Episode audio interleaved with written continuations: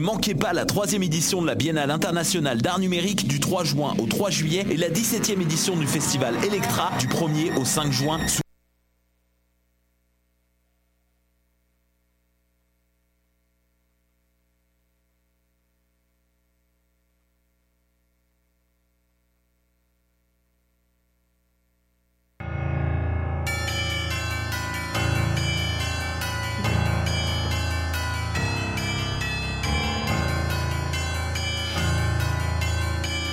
Combien de tunes en tout Non mais on utilise le talkback donc ça s'entend pas. Bonsoir, vous êtes bien sur euh, Choc, c'est le tome 17 de Mission Encre Noire, chapitre 223, et c'est la carte blanche à Dentabule.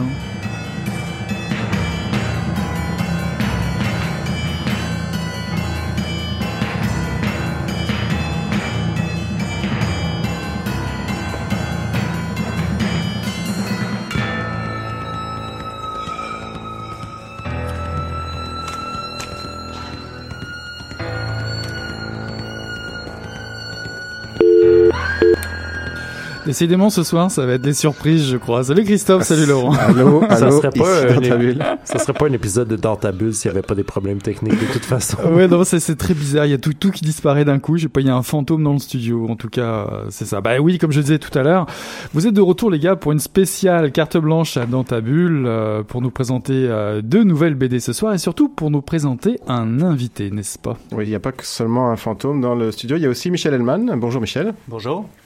Alors Michel, tu viens nous parler de... C'est la deuxième fois que tu... J'allais dire que tu viens dans ta bulle, on n'est plus vraiment dans ta, dans, dans ta bulle, mais un petit peu quand même. Euh, c'est la deuxième fois que tu viens nous, nous voir en studio. La première fois, c'était pour euh, parler de, de Myland. Euh, ici, c'est... Je un- pense que t'étais passé entre les deux même pour euh, le petit guide du plan Nord. Oui. C'est vrai. C'est ta troisième fois. Oui. C'est- On te fera un, un podium. Une petite, euh, une petite, euh, une petite médaille. Mais moi, j'étais pas là, je pense, pour le plan Nord. Ça se peut. Je devais être euh, en voyage, comme par hasard. Euh, étonnamment, en fait, ces, ces deux livres sont, sont quand même liés d'une certaine manière. Le, le début du, du, du- dernier, c'était en train de, de discuter avec, euh, avec Luc, Luc Bossé, ton, l'éditeur de Pau Pau. Et vous parlez justement de, de Myland. Alors ça, c'était une manière de, trouver une accroche pour euh, présenter ce livre-là, ou ça s'est vraiment passé comme ça? T'étais vraiment parti pour écrire Myland 2 et finalement t'es parti sur toute autre chose? Ben, en fait, c'est euh, c'est venu d'une suggestion de Luc. Il voyait que j'étais en train de ramer sur Myland 2. J'avais vraiment le projet de le faire, mais j'avais aussi le projet de faire Nunavik, et ça depuis longtemps. Euh, il voyait que j'avais quand même du mal à, à faire Myland 2, donc il a dit mélange les deux ensemble. Fais Myland 2 qui devient Nunavik, et finalement, c'était une manière pour moi de, euh, d'aller au-delà de du syndrome de la page blanche. Et puis, c'était une bonne manière aussi de lier, euh, ben, de expliquer un peu d'où vient le personnage aussi, de le situer, c'est le gars du Myland et tout, et puis aussi le contraste entre le Myland et le Nunavik, je trouvais que c'était intéressant aussi. Ça renforçait justement euh, la méconnaissance entre euh, le sud du Québec et le nord du Québec avec euh, deux extrêmes, si on peut dire. C'est clair qu'on peut, peut difficilement trouver plus extrême que les hipsters du Myland et, et les, et les Inuits au, au Nunavik. Ouais. Mais euh, ce- ça, ça parle d'un voyage que, que tu as fait. C'est, tu l'as fait quand? Puis ça faisait longtemps que tu avais l'idée de, de, de partir en voyage. On, on voit que c'est un fantasme récurrent que tu as vraiment besoin de réaliser. Oui, ben, j'ai toujours été intéressé, intéressé par le Grand Nord. J'y suis allé en 2008 avec le ga- magazine Géo Plein Air. Il m'avait invité pour faire un reportage. Et c'est là où j'ai vraiment eu la piqûre. Et j'y suis retourné en 2015, mais euh, de mon propre, euh, avec mes propres moyens, pour passer plus de temps et pour pouvoir être un petit peu plus libre aussi avec mes déplacements. En 2015, j'avais vraiment, en 2008, j'ai vraiment eu la piqûre. Je me suis intéressé aux Inuits, à la culture inuite. Et en 2015, j'y suis allé avec l'idée d'en faire une bande dessinée. Donc été beaucoup plus euh, observateur. J'ai traîné avec moi plusieurs carnets de voyage. Je prenais beaucoup plus de photos. Tu es resté combien de temps la deuxième fois? Deux semaines. Ok. Puis avant de partir, euh, je pense que s'il y a bien une chose qu'on comprend dans, le livre, euh, c'est que la plupart des gens, même ici au Québec, ne connaissent pas grand-chose de, ce qui se passe dans le Grand Nord. Toi, euh, avant de partir, t'en, t'en, connaissais quoi? T'es parti vraiment comme une page blanche. En 2008, je connaissais vraiment rien. Euh, vraiment là, dans le livre, je voulais montrer justement ce côté naïf que j'avais, parce que j'ai quand même voyagé pas mal partout dans le monde. Mais ma connaissance des autochtones, même si je m'intéresse beaucoup à la culture autochtone, enfin, je pensais que je connaissais quand même euh, les bases, mais en fait, je connaissais rien du tout et les Inuits euh, encore moins. Et ben, leur réalité euh, contemporaine, mais comme leur histoire, je connaissais rien du tout. C'est sûr qu'en 2008 et 2015, j'ai fait beaucoup de recherches. Je me suis intéressé aussi aux gens du Sud, si on peut dire, qui vont s'installer là-bas et qui restent là-bas. Je trouvais que c'était des personnages assez particuliers, des anticonformistes, des personnalités fortes. Et je suis rentré en contact aussi avec certains d'entre eux, comme travailleur social, prof et tout ça, juste pour avoir un petit peu euh, un mhm. feedback.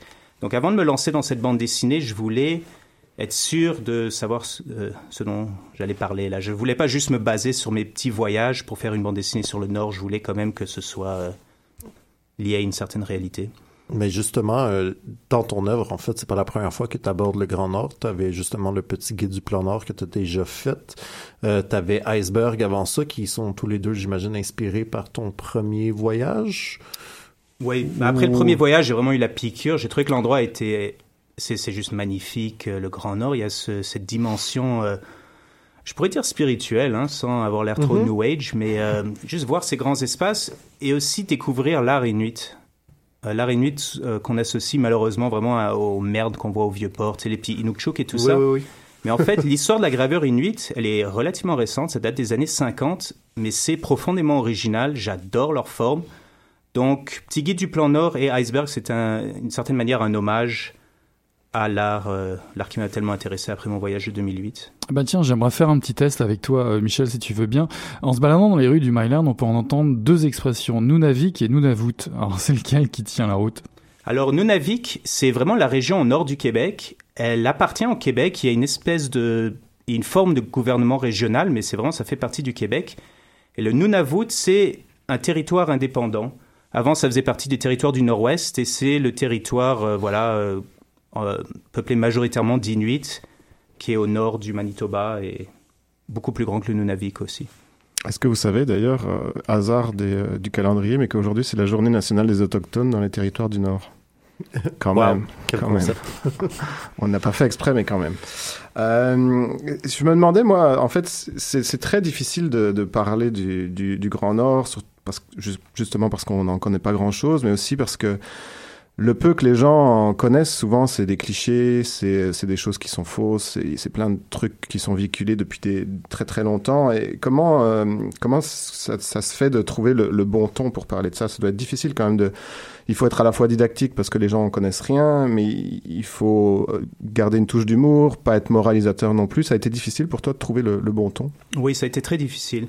C'était la plus grande difficulté avec cette bande dessinée. Je voulais transmettre euh, l'intérêt, l'amour que j'ai eu pour cette région, mais aussi, euh, je voulais pas tomber dans l'angélisme ou, euh, ou donner un côté qui aurait l'air artificiel. Il fallait parler de la réalité qui est parfois dure, des côtés qui sont parfois très déprimants aussi. Mais en général, je reste positif après mes deux voyages sur ce que j'ai vu. Je ne sais pas non plus d'inventer une espèce de réalité positive. J'ai vraiment vu mhm. ça. Je m'attendais en fait à voir beaucoup plus pire, ce qui montre à quel mhm. point les idées reçues et les préjugés sont forts. En fait, j'ai vu des gens euh, résilients, des gens très créatifs, et puis euh, aussi avec une, certaine sagesse. Hein, ça aussi, ça pourrait paraître cliché de dire ça, mais, euh, mais c'est vrai. Mais aussi avec ça, comme je montre dans ma bande dessinée, aussi de l'alcoolisme, de la violence. J'ai pas été confronté au suicide, qui, est, qui fait partie de la réalité là-bas, malheureusement. On, entend, on en a entendu beaucoup parler ces derniers mois. Mm-hmm. Mais donc je voulais pas trop en parler dans ma BDC parce que j'ai pas été confronté directement, mais je sais que ça fait partie de la réalité. Mhm. Tu évites peu de sujets, mais il y a quand même beaucoup d'humour, donc tu t'as pas dû te forcer pour trouver des, des blagues pour euh, détendre l'atmosphère. Il, y avait quand même beaucoup d'humour dans, dans, dans, tout ton voyage. Oui, et puis je voulais donner un côté léger à la bande dessinée aussi pour euh, peut-être euh, voilà développer peut-être l'intérêt des lecteurs envers cette région. Je voulais peut-être on en parle quand même, surtout ces, ces derniers, dernières années. Il y a beaucoup de romans sur le Nord. Mais il y a quand même peut-être un côté trop lourd à en parler euh, toujours d'une manière un peu euh, dramatique. Peut-être la bande mhm. dessinée, c'est une manière d'aborder le sujet euh, différemment. Plus légère, oui. Ouais. Alors tu parlais de la, gravure. dans ton livre aussi, il y a un petit passage où tu parles de la musique. Eric nous a trouvé une petite chanson de d'un chanteur country inuit. Bah oui, on va, on va s'écouter ça tout de suite. Je connaissais pas du tout, hein. c'est grâce à vous que j'ai découvert ça. On va aller écouter Charlie Adams.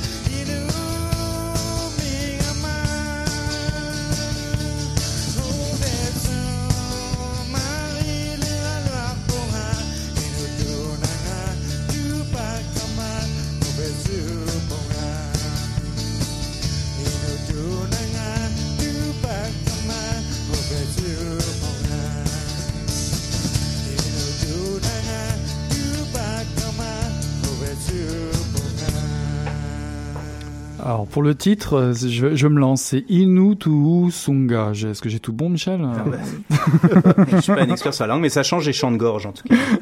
Il y a un petit côté Young là-dedans, je sais pas. euh. Tu, as appris à connaître un peu plus ce, ce chanteur-là qui est malheureusement euh, décédé tragiquement à Montréal, mais Oui, ben pas vraiment. J'ai aussi fait quelques petites recherches sur Google parce que j'étais curieux. Et puis, euh, donc l'histoire qu'on m'a racontée là-haut est vraiment arrivée. Il était dans une ruelle et puis il s'est fait écraser.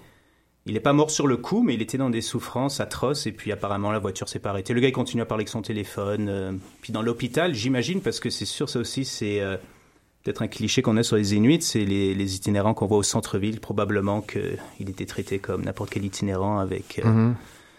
les soins qui sont arrivés plus tard. Enfin, je sais pas, peut-être j'exagère, mais en tout cas, ce que, ce que j'ai lu après sur l'histoire, ça avait l'air assez, assez triste. Voilà, ils l'ont laissé vraiment mourir comme ça, loin de chez lui. Quand même. Euh, J'aimerais ça qu'on aborde un peu le côté euh, technique de ton livre. En fait, c'est euh, comment ça marche, toi? euh, J'imagine, tu pars en voyage, t'es là que deux semaines, tu fais pas le livre là-bas. C'est c'est quoi la proportion, mettons, de ce que tu as dessiné là-bas, des notes que tu as pris? Est-ce que tu as même dessiné là-bas ou c'est que des photos ou c'est... euh, J'ai pris beaucoup de photos, j'ai fait beaucoup, beaucoup de dessins. Et Mhm. euh, il y en a certains d'ailleurs, ils ont été scannés directement de mon carnet de voyage.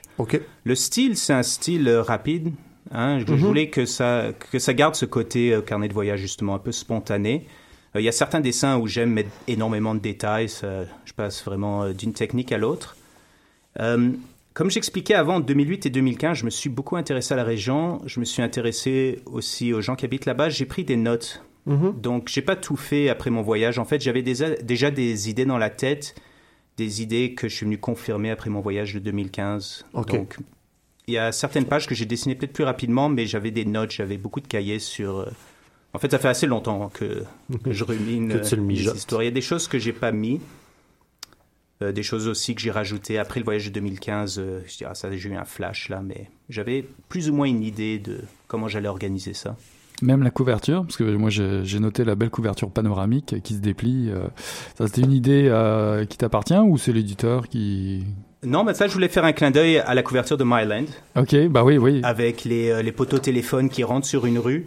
Et ça, oui, ben ça c'est basé sur des images, des photos, des dessins. Je voulais donner euh, l'impression de rentrer dans un village euh, du Nunavik typique, avec les maisons en bois qui sont sur pilotis, la petite église, euh, les jeunes qui sont sur leur quad et les chiens évidemment. Mais alors comment tu fais pour survivre euh, aux nombreuses demandes, je suis sûr, de Myland 2 Ben, j'aurais du mal. J'adore le quartier. C'est drôle maintenant. J'ai l'impression que, que quand on parle de- du fait que j'ai passé de Myland à Nunavik, j'ai l'air d'être un anti-Myland. J'adore le Myland. C'est un quartier. euh, J'habite avec mes enfants. Mais j'aurais pas pu avoir euh, la même inspiration pour faire une bande dessinée Hmm, My Land Peut-être 2. fait le tour du sujet. genre, un peu. Dans le style bande dessinée, oui, peut-être euh, un carnet de dessin, peut-être, euh, je sais pas. Ça prendrait une autre forme en tout cas. Mais c'est pas dû au fait que la transformation du quartier te déçoit ou, ou autre. Parce qu'il y a des petites, des, quand même des petites références à ça dans, dans, dans le bouquin. Après, je pense que n'importe quel quartier évolue d'une certaine manière. On peut toujours euh, adorer des choses d'un endroit et, et en aimer moins d'autres. Mais Oui, ben, c'est sûr que le, la gentrification du quartier, le quartier s'est transformé plus rapidement que moi je me suis transformé, c'est, ça c'est sûr. Mhm. Et euh, je parlais des anticonformistes, justement, peut-être euh, ceux que je suis allé chercher dans le Nord, c'est ceux justement qui ont décidé de quitter le Myland. Mhm.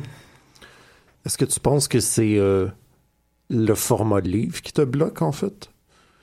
Parce que- livre qui me, mo- qui me bloque pour Myland 2. Oui, parce que le premier Myland, en fait, c'est une collection de, de, de trucs qui étaient parus sur un blog et tout, euh, que j'imagine n'étaient pas destinés à être publiés en livre. Au premier coup, est-ce que c'est l'idée justement que ça va directement dans un livre là qui parce que tu fais plus ton blog, je pense? Tu- Tu en as un nouveau ou tu fais surtout de l'illustration, je pense? C'est ça, je fais surtout du carnet. C'est possible. Euh, quand j'ai fait Myland 2, c'est vrai que Luc voulait rassembler ce que j'ai mis sur mon blog, mais j'ai rajouté des pages pour Mhm. euh, faire une espèce de narration. C'est possible que euh, l'idée de, de rester dans cette formule livre me, me bloquait un peu. Fait que là, mes prochains projets, c'est encore dans les airs, là, mais j'aimerais peut-être essayer de faire une fiction. M'éloigner un petit peu de l'autofiction et Mhm. essayer la fiction. Ah oui, tu veux tu veux pas te transformer en guide de l'île puis faire des carnets de voyage euh, Non, à travers le monde. Mais ça, c'est sûr que c'est une comparaison. euh, bah, c'est une comparaison flatteuse, évidemment. Mais c'est pas un voyage à la Guy de Lille. Lui, il reste très longtemps dans le lieu. Il Ouais. réussit à imprégner les lecteurs de ce lieu parce qu'il parle vraiment du quotidien. Moi, j'y suis pas resté assez longtemps pour faire euh, une histoire comme lui. Ce que je voulais alors, c'est faire un peu un mélange de fiction, carnet de voyage et diviser ça en chapitres pour montrer les différents états d'âme euh, à travers lesquels je suis passé, à travers lesquels je pense qu'en général un visiteur du Sud va passer quand il va dans le Nord pour appuyer cette incompréhension. Oui, parce qu'à la fin, t'as l'air pas mal tanné d'être là. Oui, mais ça, Tu le dis plusieurs évidemment, c'est exagéré aussi. que je Ça, ici? basé sur euh, ce que j'ai vu euh, bah, des gens qui vont là-bas pour travailler. Moi, j'étais j'étais tanné parce que c'est mon avion était en retard, mais j'étais pas aussi tanné que le livre. Mais c'est vraiment pour montrer euh, voilà le choc culturel. Au début, euh, c'est de l'exotisme, on, on- trouve ça incroyable, et puis à la fin, on on n'arrive pas à trouver ses repères. Et puis aussi, c'est c'est juste un autre monde entre le Sud et le Nord, et le Nord comprend pas le Sud, le Sud comprend pas le Nord, donc voilà. Ce qui est intéressant, c'est le, le- le- la manière de voir le temps, en fait. On, on- on le sent, je trouve, dans le, dans le livre. Tu en parles à un moment, mais même si tu n'en parlais pas, euh, ça se sentirait. C'est le- la patience. euh, À un moment, tu attends euh, un troupeau de caribous pendant très très longtemps. Euh, comment les gens vivent là-bas, ils voient le temps très différent, de, de- très, très très différemment de ce qu'on peut le voir ici. C'est euh, c'est quelque chose qui t'a vraiment marqué là-bas? Oui, et puis c'est la citation que je mets au début. Oui, tu as, tout à fait raison. Je voulais euh, voilà, montrer ce, ce côté-là aussi. L'impression d'être un peu dans un rêve aussi. Les, les séquences du rêve sont importantes dans le livre. Mhm. ça, je voulais faire un peu le lien entre les deux. Et pourquoi avoir choisi euh, principalement d'écrire sur euh, l'endroit directement là-bas et pas faire une espèce de road, de road script ou un- une histoire de départ Montréal, arriver euh, directement là-bas, un cheminement enfin. T'étais pas tenté d'écrire une histoire comme ça? Euh, je voulais qu'au début, on voit le personnage, parce que c'est important euh, qu'on réussisse à le situer aussi. hein.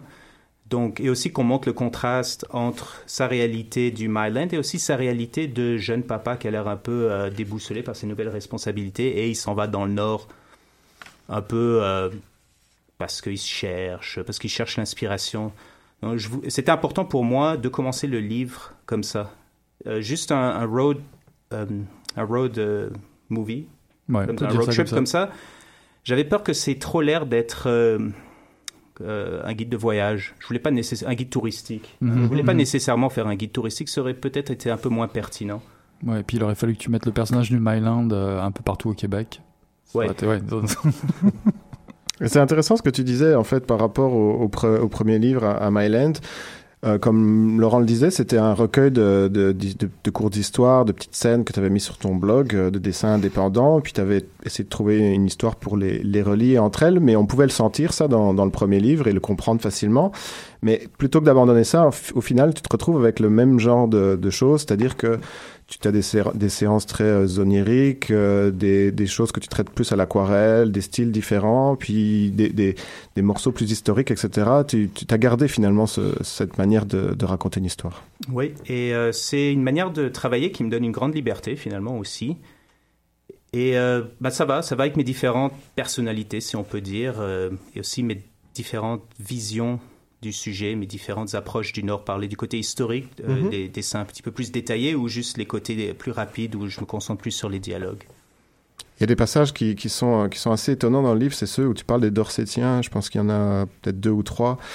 Euh, on a presque du mal à, on pense à de la fiction en fait. Hein. Je sais pas, j'imagine que tu as rajouté des, petits trucs pour euh, donner un petit côté plus fantastique encore ou même pas vraiment? J'ai rajouté certaines petites choses, mais tout est vérifiable et vérifié.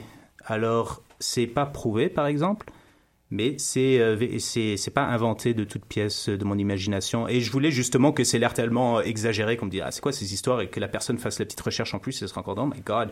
Et justement pour se dire ben voilà c'est ça c'est notre nord. C'est même pas le nord du pays c'est le nord de notre province et on connaît rien de rien. Mm-hmm. Euh, peut-être pour les, auditeurs qui connaissent pas du tout, comme c'était mon cas d'ailleurs, euh, je sais pas si Laurent, tu connaissais les Dorsetiens. je pense que je n'avais déjà entendu parler, mais pas avec euh, autant d'abondance. Si tu peux nous expliquer en, deux minutes c'est quoi, parce que c'est quand même quelque chose d'assez étonnant qu'on connaît vraiment très très peu. Bah, c'était les peuples paléo-esquimaux, comme on appelle ça, qui peuplaient l'Arctique québécois le Nunavut aussi. Le, je sais pas trop pour le Nunavut, j'imagine aussi, mais euh, en tout cas, euh, l'Arctique québécois et le Labrador, ils peuplaient avant l'arrivée des Inuits. Et ils étaient apparemment très grands. Ils n'avaient pas le traîneau à chien et ils faisaient de l'art. Les Inuits, eux, ont commencé à faire de l'art, mais seulement plus tard, euh, avec le contact avec les Européens. Ils ont commencé à, faire des petites sculptures qu'ils vendaient avec, aux, aux, gens qui venaient chasser la baleine, aux baleiniers. Et après, plus tard, ils se sont organisés en coopérative. En tout cas, ces géants ont laissé très peu de traces à part de l'art qui est quand même sophistiqué. Et certaines personnes disent qu'ils ont eu des contacts avec les Vikings. Les Vikings les appelaient les Scrawling. Alors, dans la bande dessinée, je parle des, euh, des Dorsetiens. Euh, je pense, oui, c'est ça, dans deux, deux exemples. L'un, c'est quand je vais au cratère, c'est, je parle un petit peu, je mets dans le contexte, parce que là, je mhm. vois ce cratère qui est un lieu un petit peu fantastique. Il est rempli d'eau, c'est l'eau la plus pure du monde. Alors j'imagine ces Dorsétiens en train de travailler, parce qu'apparemment ils travaillaient le métal qui venait euh, des fragments de météorites. Le cratère a été fait par une météorite, alors j'imagine que les Dorsétiens étaient là en train de C'est ça qui a l'air de la science-fiction déjà. Ouais.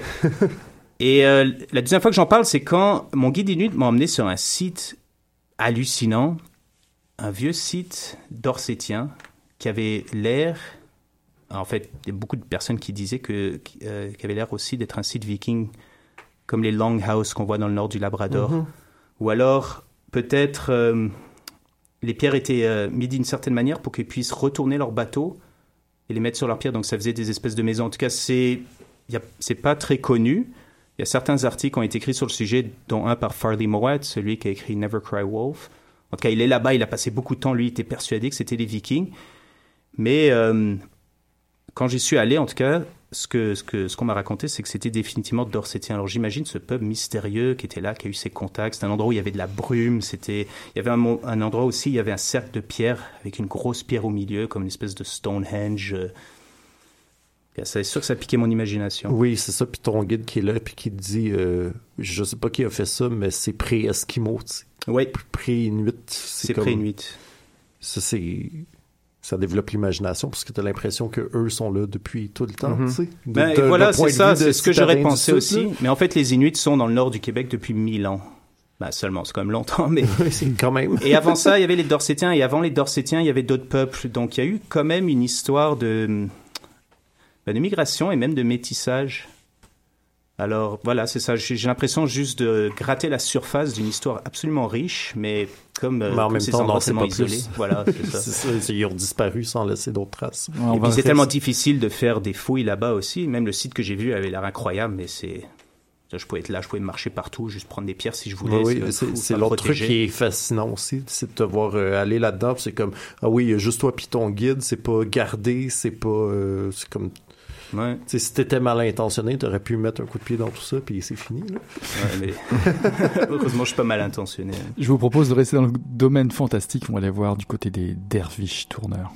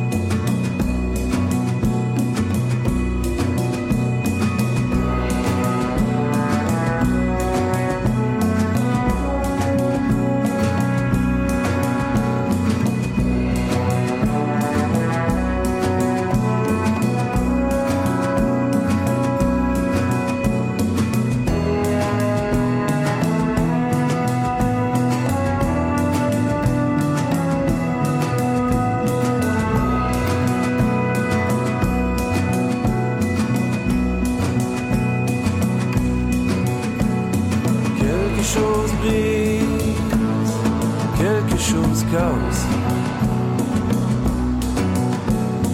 Quelque chose brille, quelque chose passe.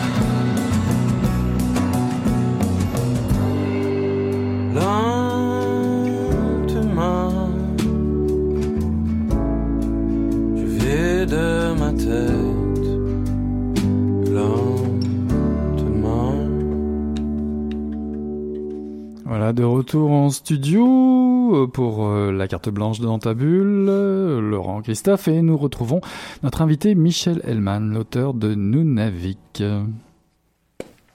Alors le- les fameux euh, qu'est-ce que je fous là qui reviennent plusieurs fois Michel dans, dans, dans le livre, on sent une espèce d'épuisement, de, de, de fatigue, de remise en question, mais euh, malgré tout tout le voyage était très positif, puis tu y retournerais encore? Oh oui, c'est sûr, j'y retournerai encore. J'attends euh, le moment pour y retourner. Est-ce que tu vas amener ta famille cette fois-là ou tu vas encore abandonner ta blonde derrière? Quand les enfants sont plus vieux, j'y vais rivière aux feuilles en canoë, ça c'est sûr. Là, c'est déjà planifié. Là, c'est dans quelques années, mais euh, non, je pense qu'en attendant, euh, en attendant qu'ils soient assez vieux, je pense que Quel genre, quel genre de tu parlais tout à l'heure de alors tu disais les gens du sud euh, si pour les gens qui ont les lecteurs qui n'ont pas encore lu ton, ton livre euh, tu, tu l'expliques dedans c'est que pour les gens du, du Nunavik les gens du sud c'est euh, tout ce qui est au sud euh, donc c'est nous y compris.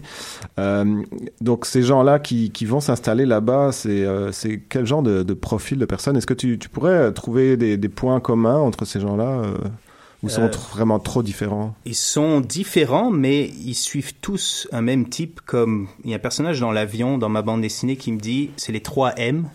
En anglais, c'est les missionaries, les moneymakers et les misfits.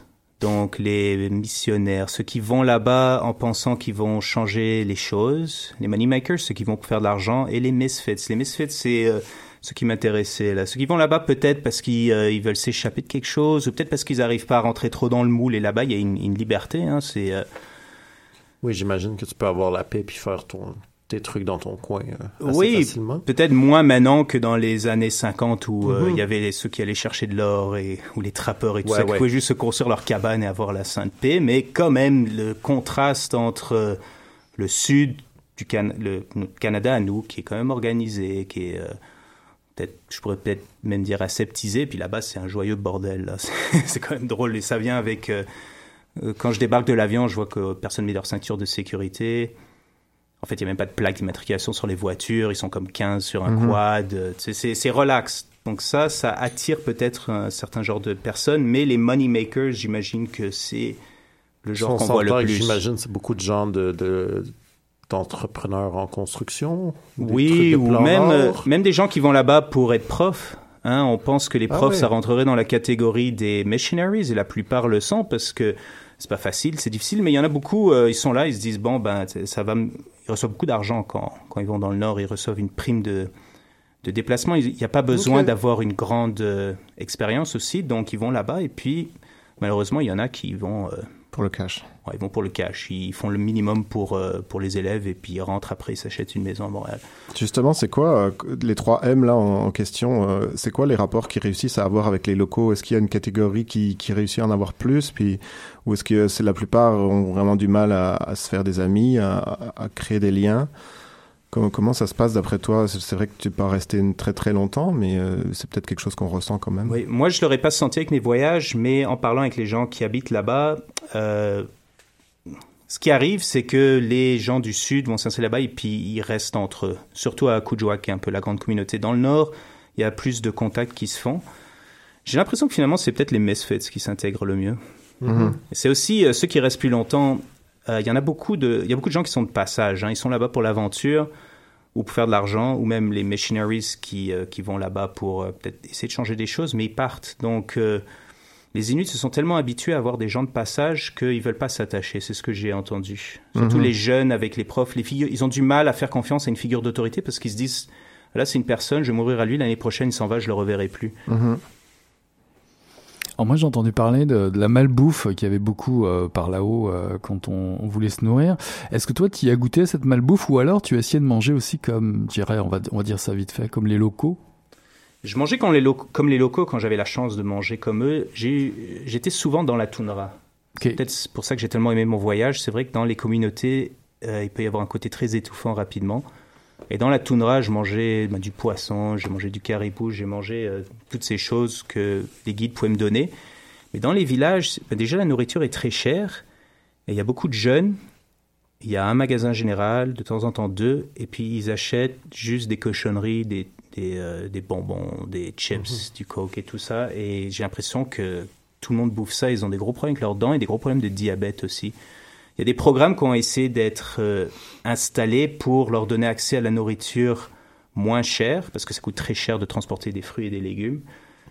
Mais je Et sais ça pas si ça pas là-bas zéro non plus. Non, euh, ce serait bien d'essayer de faire une serre, mais je ne sais pas si la logistique, euh, de Mhm. chauffer la serre serait difficile. Euh, la nourriture, de, de la, des produits de la chasse, très important pour. Euh, donc, et ce que j'ai vu là-bas, ce qui m'a impressionné, j'en ai parlé dans la bande dessinée, c'est dans les villages, il y a des congélateurs communautaires. C'est quand même drôle qu'ils ont installé ça, c'est très euh, tribal hein, comme tradition, mais Ouais. vraiment euh, adapté à un monde moderne. Donc, les gens qui n'ont pas l'argent ou les ressources pour chasser, parce que ça prend quand même euh, un fusil, un skidoo, tout ça, peuvent aller là-bas se servir. Et ça évite le gaspillage pour ceux qui ont chassé, j'imagine. Ouais. C'est très difficile euh, de prendre des, des bonnes photos du, du Nord euh, si on n'a pas un appareil de fou. Euh, dessiner, c'est encore plus difficile. Comment comment t'as traité ça? Est-ce que dès le début, tu t'es rendu compte que ça allait être difficile? Comment tu pensais euh, vivre ça? Oui, ben, je me suis, j'arriverai pas à faire des dessins réalistes aussi qui, qui évoqueraient ce que j'ai vu. Quand je voulais parler du Nord euh, d'une manière graphique, je préférais le faire de manière expérimentale, comme dans mes deux autres bandes dessinées. Petit guide du plan Nord qui a été fait avec des sacs Mhm. poubelles et euh, Iceberg a été fait avec du papier déchiré. Donc peut-être c'est une manière plus symbolique, symboliste, Mhm. hein, d'aborder euh, d'aborder ce que j'ai vu là-bas, cette nature incroyable, ce côté spirituel dont je parlais. Dans cette bande dessinée, je préférais me concentrer sur euh, les échanges que j'ai eus avec les gens. Mais peut-être pour ramener un petit peu du nord, j'ai fait tous les lavis, tout le gris, avec de l'eau de ce cratère que j'ai que j'ai vu, ce cratère Mhm. dont je parle. L'eau, c'est la plus pure du monde, ou une des plus pures du monde. Donc, je l'ai ramené avec moi dans une petite bouteille. Je l'ai gardé précieusement pour faire cette bande dessinée. Donc, les gris, j'ai trempé mon pinceau avec un petit peu d'encre. Et voilà. On retrouve d'ailleurs presque un lien euh, que, que tu avais fait avec les sacs poubelles que tu avais ramené Oui, aussi. c'est un certain servi. fétichisme avec euh, le matériel avec lequel tu fais ta BD. Ouais, pour, euh, pour réfléchir un petit peu au support aussi. Là. Ouais, ouais, On ouais. voit que j'ai étudié l'histoire de l'art. En tout cas, là, tu tu t'embarquais pour faire euh, Myland 2 et puis finalement, tu nous reviens avec un livre du Nunavik. Tu dis que tu vas sûrement retourner au Nunavik, donc peut-être un livre sur le, peut-être un Nunavik 2, mais on se demande bien ce que tu vas, ce que ça va Ça se faire. Ça va faire un troisième, euh, troisième livre. En tout cas, on, on est bien euh, curieux de, de voir ça ça. va être Dubaï finalement. Dubaï 1. et puis euh, à, à suivre aux éditions Pau Pau. Voilà.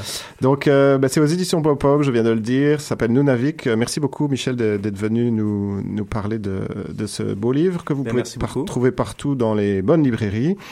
Euh, si tu veux rester avec nous, euh, on va reparler de quelques livres euh, dès la fin de la musique que Eric nous propose.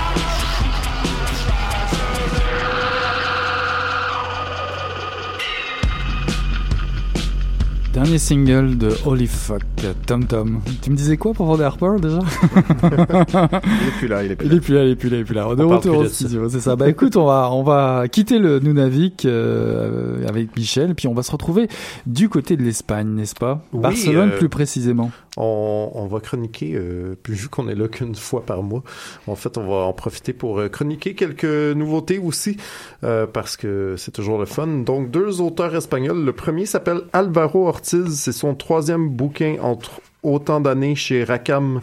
Euh, donc, celui-là s'appelle Rituel au pluriel. Il y avait eu une mention, je pense, pour le précédent qui s'appelait Murderabilia euh, à Angoulême. Cet homme est un puits de, de De savoir. science, De savoir. Et il n'a aucune note, je témoigne. Non, c'est tout euh, ici. Alors oui, tu parlais de, de Barcelone. Euh, Le, le livre euh, commence à Barcelone. C'est l'histoire de deux euh, de deux colocs euh, qui s'installent dans un appartement. Et alors il y a un, l'étage du dessous qui est très très mystérieux. En fait, c'est censé être l'entrepôt d'un antiquaire, mais il n'y a jamais personne qui rentre, jamais personne qui sort. Et un des colocs qui commence à être obsédé par ce- cette histoire-là, qui décide d'aller l'explorer. Alors ça, c'est juste un début de. une des multiples histoires et personnages qui se passent dans ce livre-là. Ouais, c'est un livre aussi très étrange. En fait, on, on lit cette histoire-là, on a envie d'en savoir plus, et puis finalement, on, on part dans un chapitre qui n'a absolument rien à voir. Alors là, on croit que c'est plutôt une série de, de, de petites nouvelles, de petites histoires, mais après quelques histoires, on se rend compte qu'il y a des recoupements, c'est-à-dire qu'il y a des personnages. Il y a des personnages récurrents, il y a des objets récurrents, tout semble tourner alentour de cette petite statuette qu'on voit ici, une statuette primitive euh, avec un énorme pénis en érection. J'aime bien qu'ils disent qu'on voit ici. c'est on ce ne qu'on voit pas à ici. la télé, Laurent. Hein, n'est-ce pas? C'est drôle d'ailleurs parce que l'éditeur s'appelle Rackham, euh, sans doute une, une petite référence à, à Tintin. Et puis en fait, ce, ce, ce- cette petite statuette là, ce fétiche, je sais pas comment on peut l'appeler, euh, fait un peu penser aussi à- au fétiche de l'oreille cassée. fétiche Arumbaya de l'enfer. Exactement. Alors il y a, il y a ce, il y a une histoire un peu de, de comment de malédiction, je sais pas, un peu à The Ring aussi, de, Mhm. de choses. euh, en fait, il arrive plein de malheurs à tous ces gens qui croisent le, le, le, le- la statuette en question qui il faut le dire quand même, a une bite énorme. voilà. C'est une, une statuette très phallique, très intrigante. Euh, le livre est aussi super intrigant. C'est des histoires à tiroirs qui s'imbriquent les unes dans les autres. euh, un humour assez noir. Oui. Moi, ça me donne un feeling un peu de, de Lovecraft du 21e siècle. Hmm. Comme intrigue. Tu sais, on sent euh, l'espèce de non-dit, d'angoisse, de folie qui est toujours sous-jacent dans chacun des personnages. Un, un truc très bizarre dès le début où euh, un homme se met à fondre littéralement dans un café. Donc, euh, on se doute qu'il y a quelque chose de fantastique en quelque part. Et c'est ça, l'auteur nous amène petit à petit. Il bâtit un, un gros puzzle que t'espères voir s'imbriquer. En fait, Petite déception, Laurent. oui, j'ai, en fait, j'étais vraiment emballé. J'ai vraiment aimé les deux livres précédents de cet auteur-là. Puis là, je lisais celui-là, puis j'étais à fond dedans. Là, je le lisais d'une traite, puis j'étais comme, wow, c'est bon. J'ai hâte d'avoir la clé à la fin. Il n'y a pas de clé à la fin. Je suis désolé de vous spoiler euh, comme ça, mais euh, il va falloir vous faire votre propre idée avec euh, quelques très maigres ingrédients. Non, mais c'est sûr que plus, euh, plus les intrigues se, se construisent et plus on, on s'attend à une conclusion, mais qui vient pas nécessairement. Ce qui est intéressant, par contre, c'est le, les personnages dont on, dont on parle. Alors oui, l'ambiance est très, euh, très fantastique, très bizarre, mais ces personnages-là sont très euh, humains et normaux, en fait. Mhm. C'est ça qui est intéressant. Euh, les colocs, ça pourrait être tes colocs à toi. Leurs histoires de, de date, ça pourrait être ce genre de truc. euh, tu dates une fille, t'as- tu couches un peu avec. Enfin, il y a, y tout ce genre d'histoires-là qui sont très... C'est euh, ce genre d'histoire-là, toi? je parle de, Mais de non, mon entourage. C'est bien que Christophe collectionne les statuettes, voyons. oui, voilà. Mais euh, voilà, il y a quel- quelque chose de prof- profondément euh, réel qui est dans un contexte ultra euh, bizarre et étrange. Euh, si vous aimez ce genre de- d'ambiance, euh, c'est c'est quand même intéressant, même s'il n'y a pas de conclusion. Et au niveau graphique, ça donne quoi? Parce que moi, je vois la couverture, euh, c'est assez symbolique, etc. Est-ce qu'on reste dans ce design-là Ouais, mais justement, bonne question parce qu'en fait, le, comme je le disais, il y a, il y a- on le disait, il y a un humour assez noir, très euh, très glauque, mais par contre, le dessin, euh, c'est très euh, c'est presque cute. C'est des, c'est des, des traits très ronds, euh, lignes claires avec des couleurs Ouais. assez chaudes. Un petit côté, je dirais, John Porcelino avancé. Ouais. C'est un truc avec juste euh, un petit nez qui est comme un, un trait pointu. un- Puis en couleur. Ouais, en couleur et tout. C'est ça, ça a l'air très naïf et tout, mais son précédent était comme ça aussi. Il parlait de gens qui, qui collectionnaient des, des artefacts qui appartenaient à des, des tueurs en série. Mhm. Donc, elle a, encore là, un sujet très glauque, très euh, un, un peu noir euh, comme ça. Et C'est vraiment un style particulier, mais euh, c'est un auteur à surveiller, franchement. C'est Ouais. Une bon. histoire tout à fait irracontable en tout cas, parce qu'il y a tellement de choses qui se passent. Ouais, voilà. Puis il y a un côté très manuscrit en plus hein, dans, le, dans le livre en tant que tel, dans l'objet. Mhm. C'est vrai, c'est euh, c'est vraiment. Euh, T'as envie de le relire quand même plusieurs fois. Peut-être que si tu le lis plusieurs fois, Laurent, tu vas comprendre. euh, peut-être, peut-être. quelque chose. Il y a un côté aussi, tu sais, on on n'a pas parlé, mais il y a un côté très euh, enquête policière, tu sais, parce que chacun des petits chapitres nous est présenté un, un petit peu comme, euh, je sais plus si on avait parlé à l'émission, le, Joker de Benjamin Adam, qui était paru euh, il y a quelques mois à la pastèque, où chaque début de chapitre, on nous dit, bon, on a tel personnage, ils font ça dans la vie, en ce moment, ils font ça, et puis là, on a quelques pages dessus, donc comme euh, une narration très euh, vive, très rapide, on est tout de suite dans les faits qu'on Mhm. veut nous raconter et tout, là. Fait que c'est très haletant comme bouquin. Alors, par contre, euh, l'histoire du, du deuxième livre dont, dont vous parle, aussi euh, espagnol, et c'est aussi un auteur de Barcelone, ça s'appelle Maria à 20 ans, euh, de Maria Galar- Galardo et Mi- Miguel Galardo. Donc, euh, c'est Miguel Galardo qui raconte euh, et qui dessine. L'histoire, son histoire est celle de sa fille. Alors là, par contre, c'est une histoire beaucoup, beaucoup plus simple. Euh, je ne sais pas si vous aviez lu le, le premier livre de Miguel Galardo. Euh, ça s'appelait Laurent. Ça s'appelait Maria et moi. Voilà, donc euh, ça raconte en fait l'histoire de, de Miguel et de sa fille, qui, euh, donc Maria, qui est euh, autiste.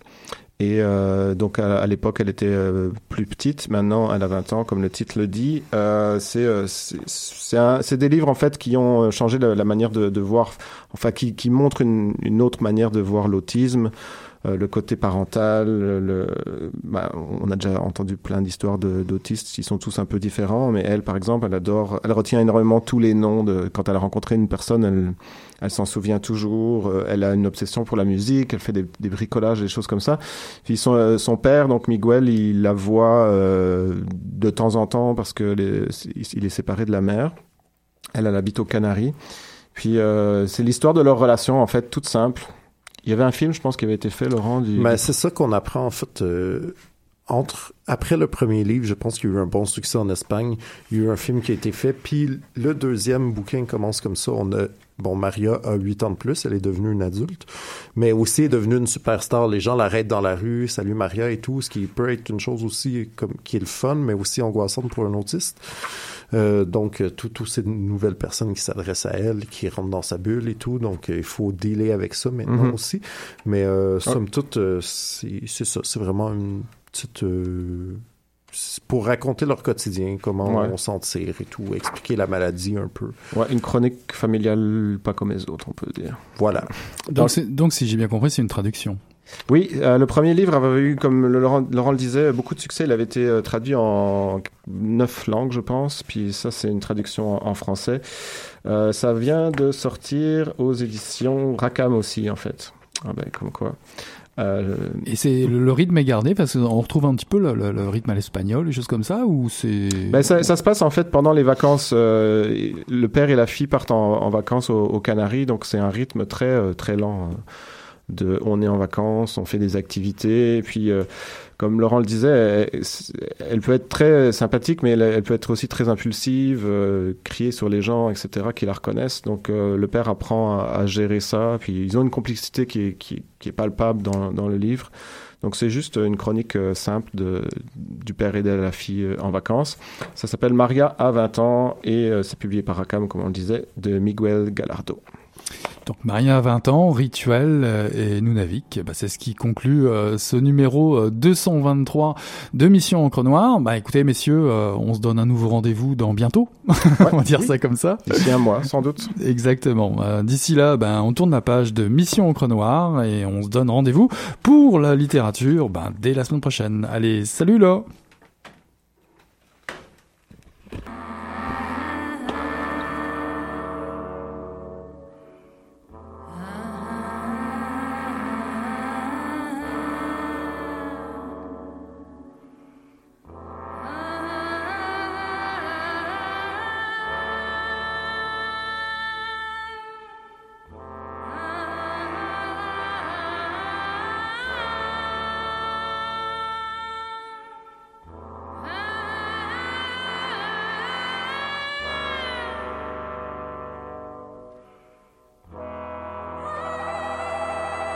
cheiro meio ruim, eu tava pensando alguma coisa e fedeu as coisas. Mas o negócio tava bom, bicho. O negócio tava bom, só quando ele tava fazendo eu tô entupido. Gostoso! Greta Garbo acabou de irajar, hein? É, mas eu tava falando pra você, né? Depois que eu passei a me sentir, aí o negócio ficou diferente.